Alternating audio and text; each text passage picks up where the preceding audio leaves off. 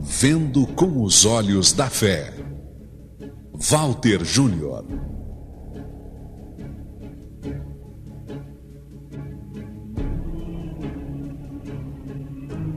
Como consegui superar a perda total da visão aos 22 anos, quando vivia o auge da minha mocidade e vivia uma vida muito ativa? Responder a essa pergunta é o meu objetivo.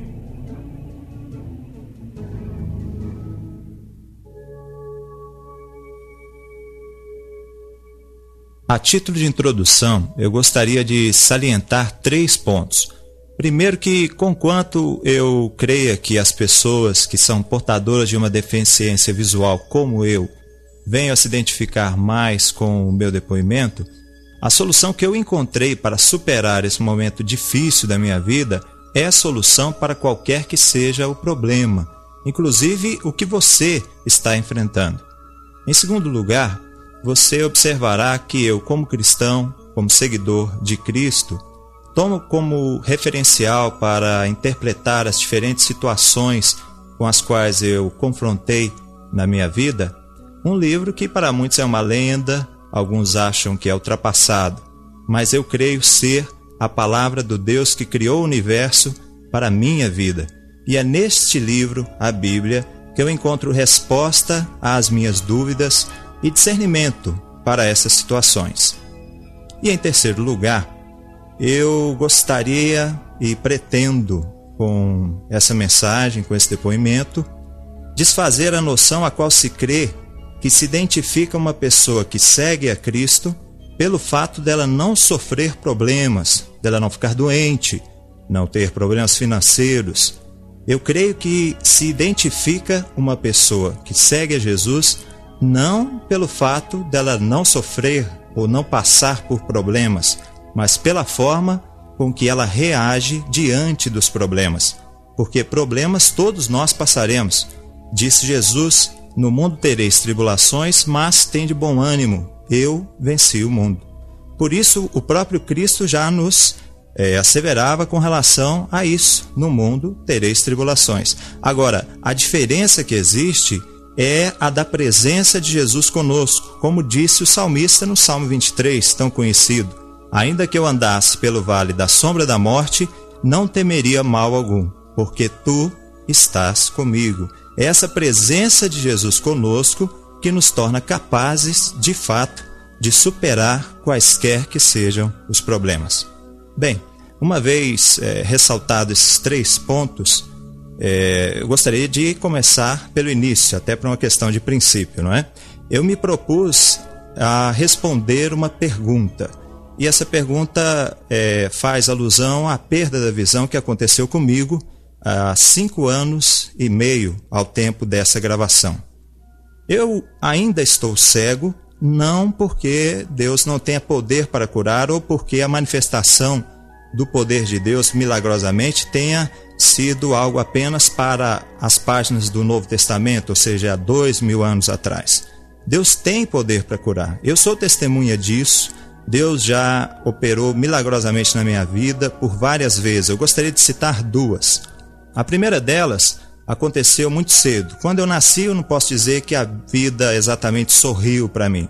Logo aos seis meses de idade, eu tive uma doença grave paralisia infantil. Eu nasci em Minas Gerais, em Santo Antônio do Monte, uma cidade pequena, à época muito pequena, e houve um problema na época da vacinação, eles não deram a vacina contra a poliomielite, deram uma outra vacina. Eu fui levado para ser vacinado, mas recebi uma vacina que não era contra a poliomielite. Em função disso, eu e uma série de crianças contraímos a paralisia infantil. E minha mãe ouviu dos lábios do médico da cidade uma palavra e ele disse a ela que de fato eu não caminharia e ficaria para sempre numa cadeira de rodas, uma vez que a perna esquerda foi totalmente atingida. Conquanto minha mãe tem ouvido essa palavra do médico, ela conhecia uma palavra de esperança, palavra essa que se encontra nas páginas da Bíblia, onde Deus, onde Deus diz: Eu sou o Senhor que te sara.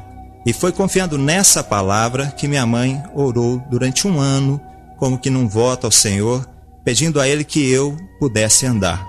E Deus deu resposta a essa oração de minha mãe. Com um ano e seis meses exatamente, eu comecei a caminhar.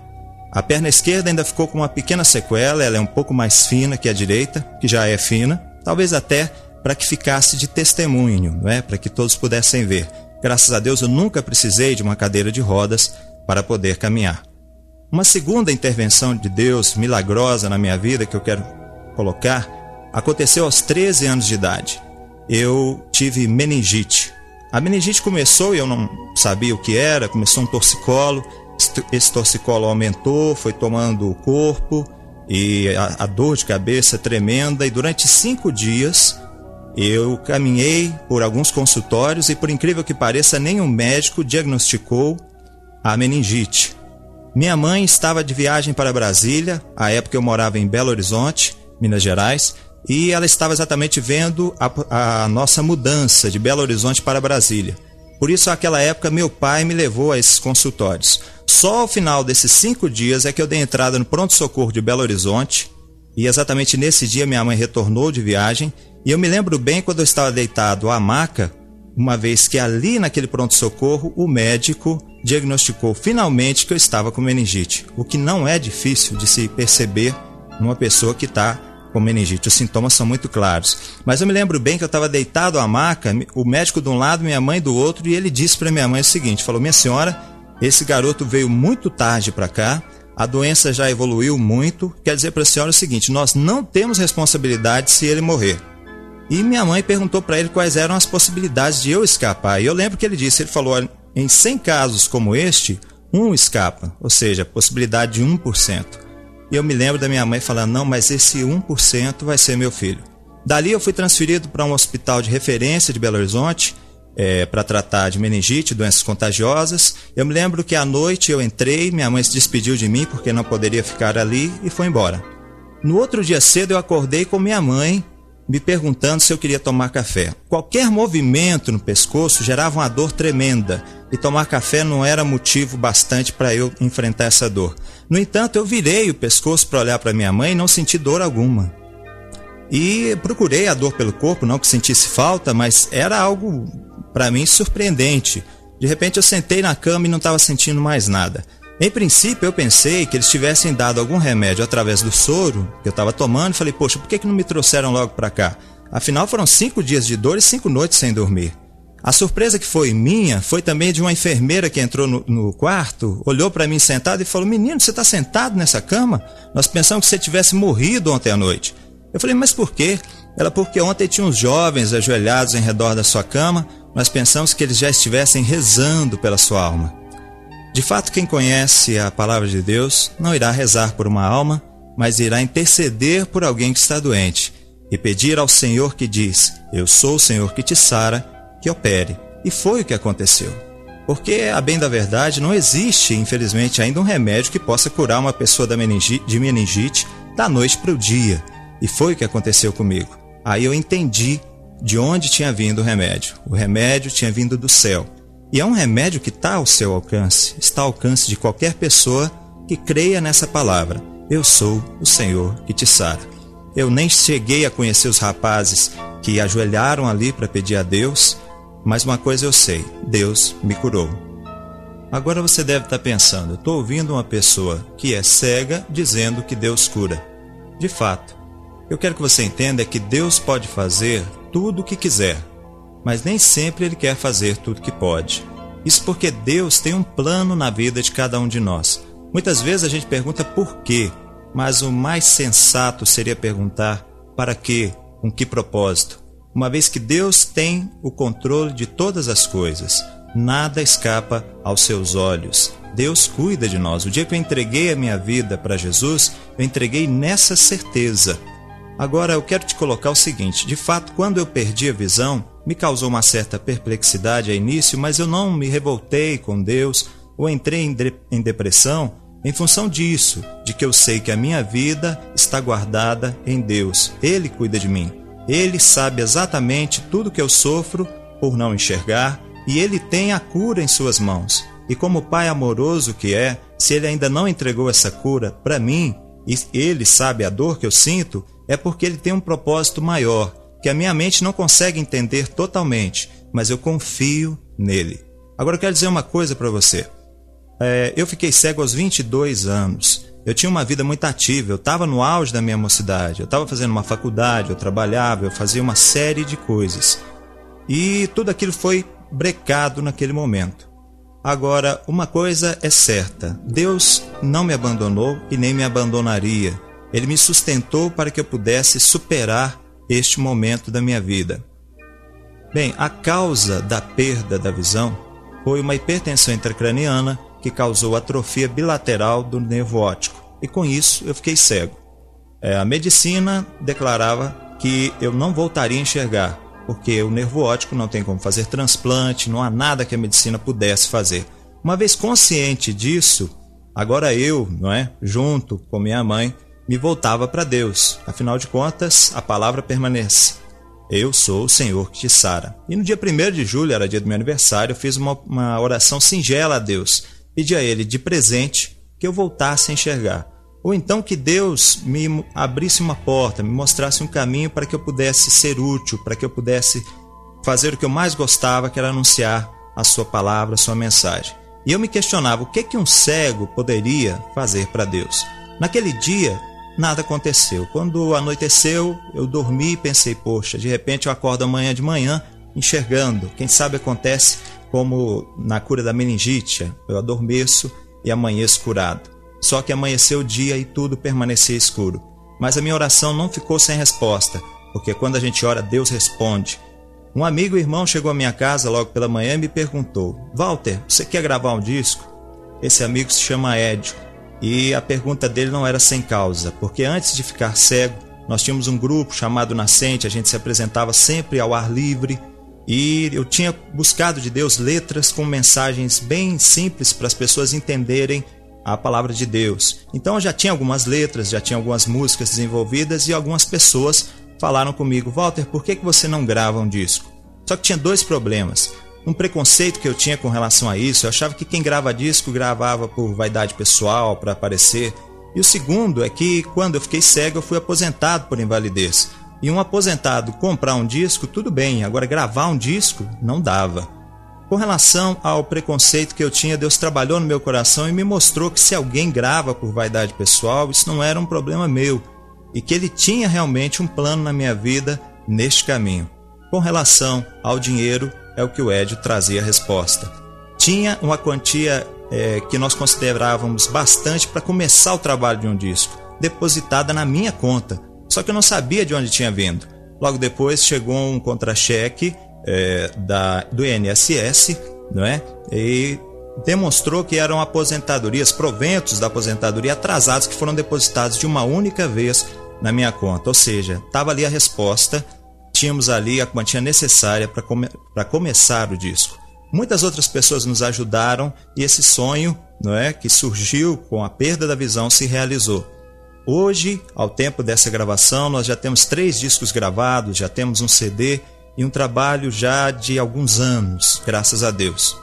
E Deus realizou maravilhas na minha vida, muita coisa boa aconteceu.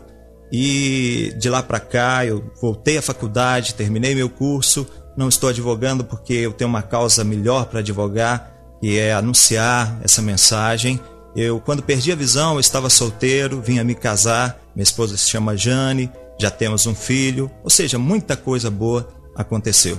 Eu gostaria, com base nisso que eu te falei, com base na minha história, que você ficasse com três verdades práticas para a sua vida. A primeira é a seguinte: o Deus que nós servimos é o Deus do impossível, o Deus para o qual o milagre é uma mera possibilidade. Por isso, não importa qual é o problema que você está sofrendo, Deus pode resolvê-lo.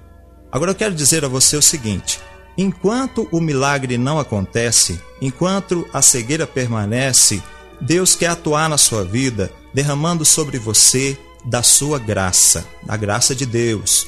Graça de Deus é muito mais do que um dom imerecido. A graça de Deus é algo que nos envolve de tal maneira que nos torna capazes de reagir de forma diferente à que seria natural de, diante das circunstâncias adversas. Isso porque a graça de Deus é algo sobrenatural. Por isso você tem motivos para chorar, mas você às vezes sorri. Você tem motivos para reclamar e, no entanto, você louva a Deus. Você tem motivos para, quem sabe, até blasfemar. mas você, ao invés disso, adora o Senhor. Você teria motivos para abandonar a leitura da palavra, a oração, a comunhão com os irmãos, e no entanto você mais ainda se junta a eles em comunhão, mais lê a palavra, mais ora, mais jejua. Compreende? Por isso, querido, a graça de Deus será sobre a sua vida, te sustentando e te dando força para superar esse problema enquanto o milagre não acontece. E saiba que isso Deus já realizou em uma pessoa que você conhece bem pelas páginas da Bíblia.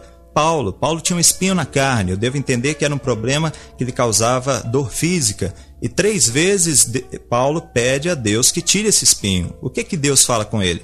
Paulo, a minha graça te basta, porque o meu poder se aperfeiçoa na fraqueza. E é nesse momento que, conquanto você esteja sofrendo problema, você, este, você está louvando a Deus, que o inimigo é terrivelmente envergonhado. Porque, como aconteceu com Jó, ele esperava que você é, caísse na fé, e no entanto você mais se fortalece na fé. E terceiro ponto, querido, muitas vezes a gente fica olhando para as qualidades da gente para servir a Deus. Quero dizer a você o seguinte: eu me perguntei o que, que um cego pode fazer para Deus. Hoje eu sei. Um cego não pode fazer nada para Deus, mas Deus pode fazer maravilhas através de um cego, através de qualquer pessoa que queira servi-lo e se coloque à disposição dele isso porque o mais importante não é o vaso, mas sim o Deus que usa o vaso. Se necessário, Deus quebrará o vaso, o fará de novo, mas aí sim ele vai encher esse vaso a transbordar e você será uma bênção. Enfim, você pode dizer: Tudo posso naquele que me fortalece. Você será, você será sempre um vencedor. O milagre pode acontecer, aleluia, como aconteceu comigo Enquanto o milagre não acontece, a graça de Deus te sustenta e Jesus é contigo. Lembra do salmista? Ainda que eu andasse pelo vale da sombra da morte, não temeria mal algum. Por quê? Porque tu estás comigo. E terceiro, não fica olhando para suas qualidades. Olha para Deus. Deus vai te usar e vai fazer com que você perceba em si mesmo qualidades que você nem imaginava que tinha. E com base em tudo isso, eu quero concluir falando para você o seguinte: eu sei que Deus vai te usar. Eu sei que Deus vai fazer maravilhas. E quando isso acontecer, em nome de Jesus, dá glória ao Senhor. Não caia nessa de pensar que é por causa de você. Não dê lugar à soberba ou altivez de coração. A gente vai terminar ouvindo uma canção que fala da vida do apóstolo. Enquanto pensou que era tudo, nada fez. Mas quando ele percebeu nada ser, Deus fez maravilhas através da sua vida. Vamos ouvir essa canção e que Deus te abençoe.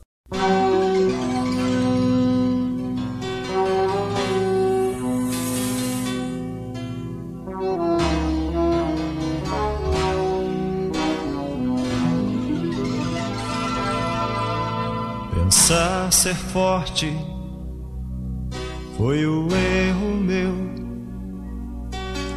Apoiar-me em minhas próprias forças, desejei eu.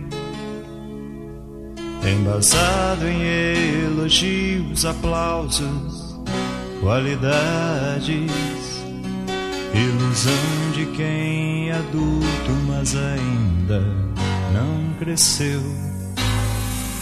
Se eu me visse como pó que sou, fácil seria.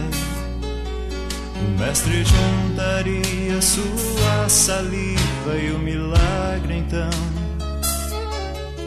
de milhares que o veriam através de mim se realizaria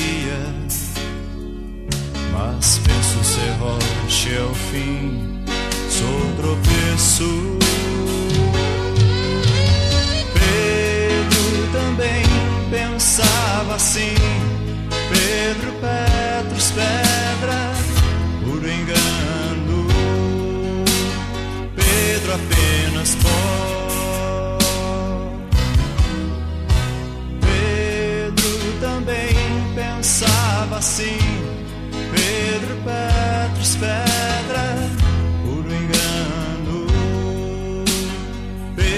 Apenas pó. Mas Deus que é tudo, maior que todos. E no deserto a rocha firme fez fender Assim fará com esta falsa rocha, vida minha, para que rios de água viva dela possam correr. E a voz do Mestre quebra o som das ondas.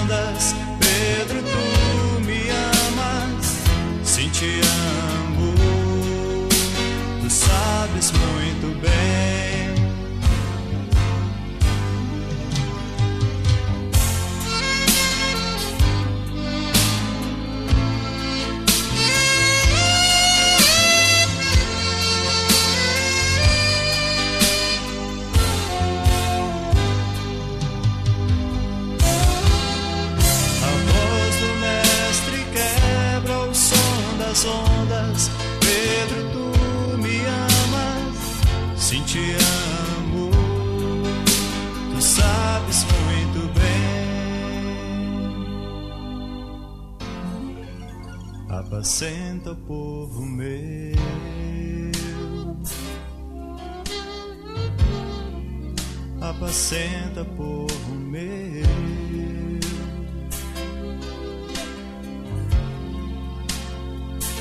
meu.